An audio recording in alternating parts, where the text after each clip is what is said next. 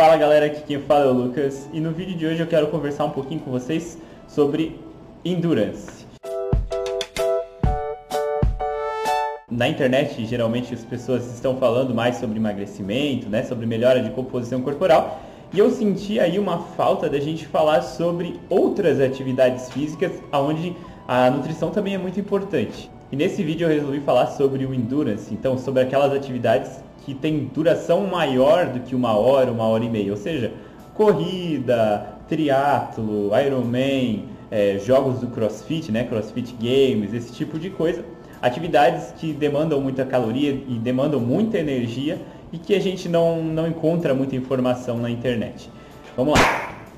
Show! Você gosta de correr longas distâncias? Você gosta de de atividades que duram bastante tempo, você gosta de montanhismo, você gosta de trekking, você gosta de canoagem, você gosta de caminhada, de fazer trilha, tudo isso são atividades de endurance, ou seja, atividades que você vai ficar muito tempo fazendo.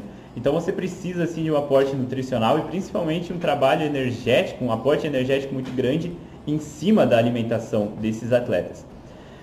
Ao contrário das pessoas que querem ganhar massa muscular, a proteína ela não fica em primeiro lugar, né? O controle proteico é, vamos dizer, não é deixado de lado, mas fica em segundo plano. Claro que depende da atividade, né? Depende da duração, até porque a gente também não pode ter uma perda de massa muscular grande. A gente tem que ter um cuidado também com a parte proteica, mas principalmente com a parte energética, já que o indivíduo ele vai precisar de uma demanda muito grande.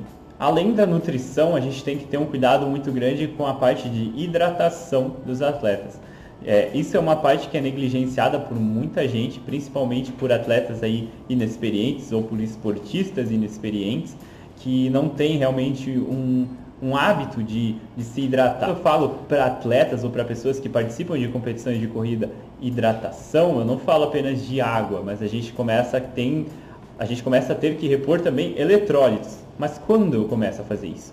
Vamos lá. Eu vou abordar tudo isso no vídeo, vou fazer um, um, compilado aqui. Claro que isso é uma coisa mais básica, tá, gente? Não vou me aprofundar muito, porque senão o vídeo vai demorar demais. Mas vamos lá. A alimentação de uma pessoa que pratica atividades de endurance deve ser baseada em carboidratos, mas carboidratos ótimos, né? Carboidratos bons, carboidratos complexos, batata doce, arroz integral, assim como outras alimentações, só que em quantidades bem maiores, justamente porque elas têm uma demanda muito maior calórica, principalmente de energia, né, para durar na atividade, para ter performance. E quando a gente quer performance, a gente precisa de carboidrato.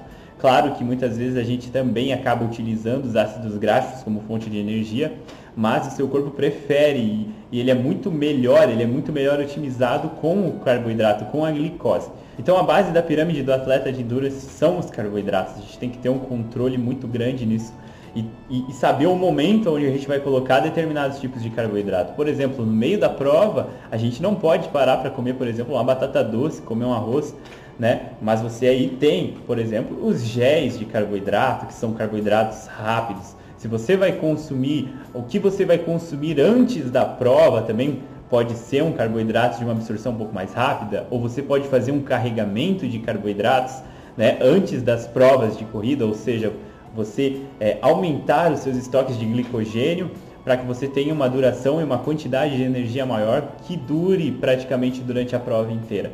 E obviamente, dependendo do tamanho da corrida e da distância que você faz, que você percorre, você precisa sim se reidratar e também consumir ali esses géis de carboidrato para diminuir essa sensação de fadiga e você realmente continuar focado na sua prova e com performance. Claro, vocês já viram pessoas que se adaptam melhor com dietas com mais quantidade de gordura e você fala, poxa, mas a gordura tem mais calorias, ela é, tem mais densidade calórica. Ela também serve, ela também é usada durante a atividade física, durante o endurance. Porém, é, seu corpo não gosta tanto de usar a energia de fonte de gordura. Principalmente porque a intensidade que você faz o exercício é, faz com que o seu corpo opte por um tipo de energia ou outra. Ou seja, se você faz uma atividade com uma intensidade um pouco mais baixa, até moderada, geralmente você acaba mobilizando um pouco mais de gordura. Por isso que a gente fica de olho bastante nisso quando a gente quer composição corporal. Porém, em, em, atividades assim de corrida, maratona, Ironman, CrossFit, a gente tem que ter um, um cuidado grande com os carboidratos, justamente porque a intensidade é muito grande. A intensidade pede glicose, pede energia rápida e nada melhor do que você colocar um carboidrato ali. Com relação à hidratação, American College of Sports Nutrition, eles citam que a partir de uma hora ou uma hora e meia de atividade, sem parar, você começa a hidratar o seu atleta, tá?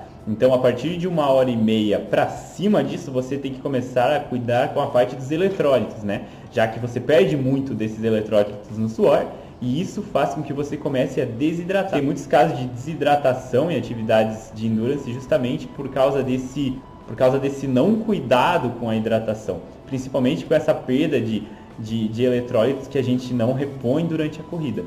Vale lembrar que também o seu nutricionista ele vai trabalhar com todas essas variáveis durante os seus treinamentos. Você nunca pode testar uma coisa, uma, um protocolo ou uma utilização de algum tipo de suplemento no momento da prova. Você tem que fazer esses, todos esses testes, todas essas tentativas antes, durante os treinamentos, para que você realmente no dia da prova você só acerte e vença ali e consiga ter a performance que você espera. Geralmente os atletas eles bebem aquelas bebidas isotônicas, bebidas energéticas durante a, a, atividade física, durante aqueles pit stops que eles têm, para realmente se reidratar, né? Colocar um pouco mais de sódio para dentro, para reter um pouco mais de água e perder menos água. A gente vê muito de desidratação no mundo do endurance, principalmente em climas quentes. Então, se você corre em temperaturas altas e você treina em temperaturas altas, você mora em lugares onde as temperaturas são bastante elevadas, você tem que ter um cuidado muito grande com hidratação. Então vocês percebem aqui a, a importância de você ter alguém para acompanhar a tua periodização de treinamento, justamente porque assim como na parte de composição corporal, assim como no fisiculturismo, por exemplo, onde você controla cada etapa da periodização do atleta, na parte dos atletas de endurance é a mesma coisa, na parte dos atletas de crossfit, mesma coisa. Você tem que ter um controle. Uma época você come um pouco mais de carboidrato, uma época você come um pouco mais de gordura, uma época você controla um pouco mais os dois, né? Você vai fazendo esses ajustes para que você consiga perceber como que o metabolismo do seu atleta trabalha, como ele reage melhor, com quais tipos de alimentos ele reage melhor, porque às vezes dependendo do que ele come pode gerar algum desconforto, dependendo de alguma das bebidas que ele, que ele utiliza, pode gerar algum desconforto. Tudo isso tem que ser pensado, tudo isso tem que ser planejado, né? Toda periodização você tem que ter esse controle nutricional e justamente para que você consiga render tudo que você espera, né? E mesmo você que não, não é atleta, mas você que pratica esse tipo de atividade, é importante para que você realmente mantenha a sua qualidade de vida e não tenha problemas de saúde, problemas na sua performance e muitas vezes acabe, sei lá, se machucando, passando mal. Então tem que ter um, um olhar mais atento com a parte de hidratação e de alimentação nesses esportes também. Outra coisa é que se você não é atleta, né? Você não faz atividade que demora muito tempo, você não fica muito tempo correndo, você não necessita de gel de carboidrato, você não precisa de isotônico, você não precisa de bebidas energéticas, tá? Tudo isso é feito, esses suplementos, esse tipo de bebida é feita para atletas, para atletas que de alto rendimento, pessoas que ficam muitos longos períodos de atividade. A grande maioria das vezes, você que faz uma corrida de uma hora, uma caminhada de meia hora, não necessita de géis de carboidrato, não precisa repor com Gatorade. Às vezes você joga um futebolzinho com seus amigos de, de uma hora, você não precisa repor isso. Tá? Mas um atleta que ele está em alto rendimento, ele está rendendo demais, ele está com uma performance grande, ele tem que manter essa performance. E a, a diferença entre um atleta bem hidratado e bem nutrido por um outro atleta que não está bem hidratado e não está bem nutrido é justamente a diferença que acontece e que vocês veem aí dos que vencem as competições. É tudo por peculiaridades. Tudo isso deve ser cuidado. Então, se você faz esse tipo de atividade, se você é esportista ou se você é atleta, busque um profissional para trabalhar com a sua alimentação. Eu tenho certeza que você vai ter muito mais rendimento, muito mais performance e muito mais saúde também. E se você ainda não é inscrito no canal, já se inscreve aqui embaixo, deixa um comentário sobre o que você achou do vídeo, se você quer mais vídeos sobre isso. E até o próximo vídeo. Valeu!